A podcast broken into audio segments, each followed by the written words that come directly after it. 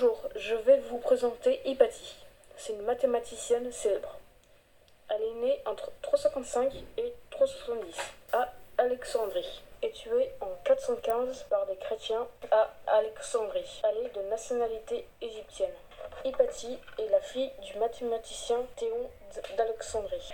Elle a fait des études de sciences, de physiologie, d'éloquence à Athènes. Elle dirige une école par créé son père. L'école s'appelle